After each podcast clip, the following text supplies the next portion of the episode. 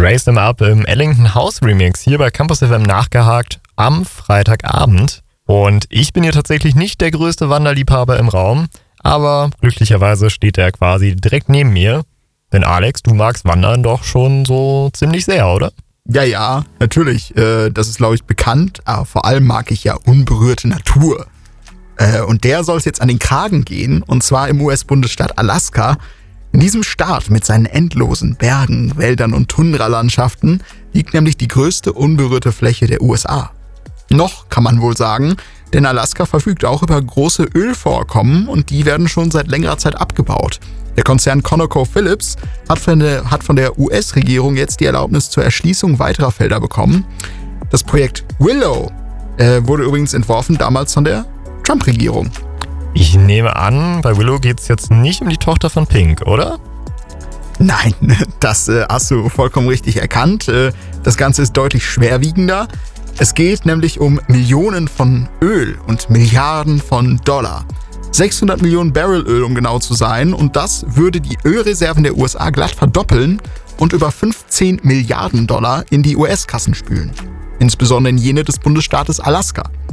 Dazu kämen dann natürlich auch noch viele Jobs muss man fairerweise sagen. Die Jobs klingen doch erstmal eigentlich gar nicht so verkehrt. Wo ist denn da der Haken? Naja, es spricht, glaube ich, Bände, dass das Vorhaben 2021 eigentlich schon von einem Gericht gestoppt wurde. Aus Umweltaspekten. Und das ist der Punkt. Laut US-Regierung würden die Bohrungen im Jahr rund 9,2 Millionen Tonnen CO2 freisetzen. Das wäre laut Schätzung des WDR ungefähr die Menge von 2 Millionen Autos auf den Straßen. Und das in einer der letzten komplett unberührten Gebiete der USA. Da läuten bei vielen UmweltschützerInnen natürlich die Alarmglocken. Also wahrscheinlich eher keine gute Maßnahme, um den Klimawandel zu stoppen, oder? Also offenbar eher ja, etwas, was den Vereinbarungen des äh, Pariser Klimaabkommens etwas widerspricht oder ja, es schwierig macht, die einzuhalten? Ja, äh, das kann man, das kann man so sagen. Es ist schon äh, nicht, nichts Gutes äh, für den Klimawandel, sagen wir mal, oder gegen den Klimawandel. Außerdem argumentieren UmweltschützerInnen auch, dass damit der Lebensraum von Eisbären, Vögeln und Walen bedroht werde. Die leben nämlich alle dort. Und auch wenn manche UreinwohnerInnen von der Förderung finanziell profitieren könnten, ist es für andere wiederum auch ein Dorn im Auge. Vor allem für jene, die möglichst traditionell und in Ruhe dort leben möchten. Ähm, ein durchaus massiver Einschnitt in die Natur und Umwelt also. Wäre jetzt aber zugegebenermaßen wahrscheinlich nicht das erste Mal, dass gerade in den USA sowas ähm, in dem Umfang passiert, oder? Warum ist denn der Widerstand gerade gegenüber diesem Projekt jetzt äh, so groß? Naja, weil Joe Biden damit eines seiner Wahlversprechen bricht, tatsächlich. Nämlich keine Ölbohrungen auf öf öffentlichem Land zu erlauben. Und auch die versprochenen Klimaziele der Regierung dürften so nicht mehr zu erreichen sein. Okay, und von diesen Protesten habe ich auch schon zahlreich auf Social Media, beispielsweise auf TikTok, ähm, was mitbekommen. Ähm, ja, also es hat sich ja quasi zu einer regelrechten Protestplattform irgendwie zusammengesetzt, äh, dieser Protest und äh, ja, so eine Protestplattform irgendwie entwickelt. Richtig, ja, unter dem Hashtag StopWillow gibt es da einiges zu finden.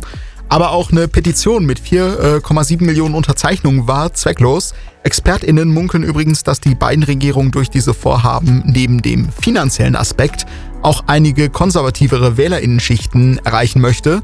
Die sind ja grundsätzlich eher für das Projekt und 2024 steht ja bereits die nächste Wahl an, darf man auch nicht vergessen, in der sich Joe Biden vermutlich einem sehr konservativen Gegenkandidaten oder einer Gegenkandidatin stellen muss. Derzeit sieht es ja nach Donald Trump oder Ron DeSantis aus seitens der Republikaner. Ähm, ja, ob Joe Biden die Menschen dann mit solchen Entscheidungen wie in Alaska jetzt überzeugen kann, naja, das äh, sehen wir dann mal, ne? Richtig, das Willow-Projekt, also ein umstrittener Ölabbau in der ja, noch unberührten Natur Alaskas, wurde jetzt eben von der US-Regierung genehmigt. Danke dir, Alex, für die Infos. Gerne, Und gerne. hier geht es jetzt erstmal wieder weiter mit etwas Musik. You Not Us mit Somebody New ist das. Ihr hört Campus FM am Freitagabend. Wir haben es fast 19.50 Uhr.